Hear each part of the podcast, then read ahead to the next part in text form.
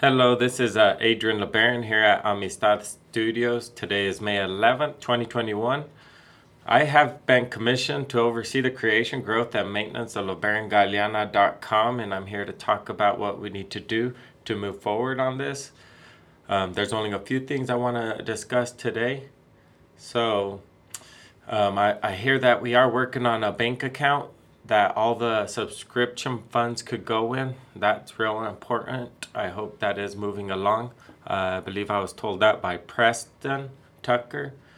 Um, also, we really would like to separate the people of the community, the people of uh, this autodeterminación that we're trying to do, into fogatas or head of households. Uh, we want to know if we can move forward on that to um, where when they sign up, they finish uh, their questionnaire so that and pick or the best way to go about uh, picking their head of households, their fogatas.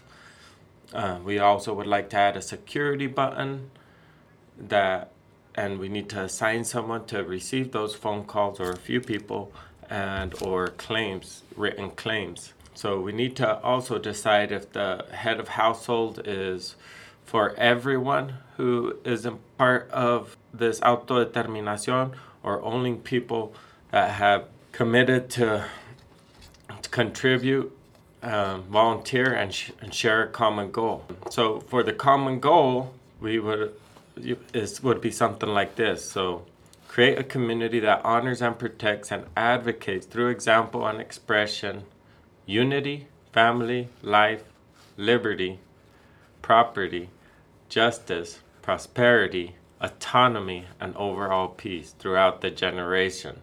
That trusts in God, the source of everything, and that leans always towards less government and more responsibility.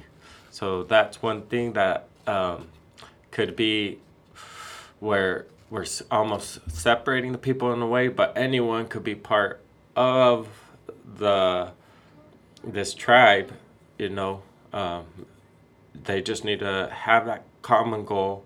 The head of households is going to be diverse in family status, economic status, physical and health status, and it will c- contain 10 households with one representative. So, my idea was to get people who want to be representatives, get a team of five households together, and beyond that, people from the app could pick to be part of that um, representative could pick that representative. The great thing about having a representative of households is that all the households feel represented, and the representative could see how everyone's doing, making sure that they're contributing if they're able, that they're part of the community, that they have made that common goal oath, uh, for lack of better words they will make sure that everyone in the households, that all the households have invitation to workshops, that they they will call on meetings for the households themselves to um, discuss certain things before an important meeting happens that the representative needs to attend so that he could go to the meeting with the overall spirit of what the whole all the households wanted to accomplish as in their vote. This is not something entirely new. In fact in Cherán they're using the system of fogatas. They separate um, their head of households out by quadrants in the city. They have expressed to us that it's been working. Uh, it's obviously not a perfect system but I think it makes everything a little more transparent as far as like the community, the people's intentions in their community, if it's to make it prosper or or not. Um, I think transparency is key in all of this. This tribe, I've been calling it the firstborn tribe. I have bought a few domains like uh, chipinfbt.com, which is for uh, just raffle tickets and such. So I, I need to know what would be the best way to call this. And the main thing about the tribe that I forgot to mention is sustainability. Sustainability really means that if everybody did that same thing, could we still reach our common goal? Like if you're speeding, would that uh, affect our common goal? Uh, not really. So, um, but if everyone robs, would it affect our common goal? Yes, it would. Everything that I discussed here takes a lot of information, um, a database, and that's what we're trying to do here at lebarongaleana.com. Uh, we're obviously trying to charge a subscription fee, which is about a thousand pesos a year. And on that, we want to have a full time reporter on salary. We want to have a full time coder on salary. And we want to have someone behind uh, the phone just for like those claims, that 911 button to start. Uh, we also need someone to update the app as far as like all the information. We're gonna have like cambios del dólar there, updated live. Almost uh, there could be a lot of volunteer people doing writings. We want all the uh, autodeterminación publishings to be through there, uh, not through WhatsApp. For example, I don't even know what goes on really because I'm not part of a lot of WhatsApps, um, and it's it's hard to. I mean, I, I am part of a lot of WhatsApps, but the, it's too many that I can't add anymore. Uh, so then you just go to the the website, the web app, and click on the things that mo- most uh, that you want to know about. The most published thing. It's gonna have a calendar that any that anyone I give administration rights could edit.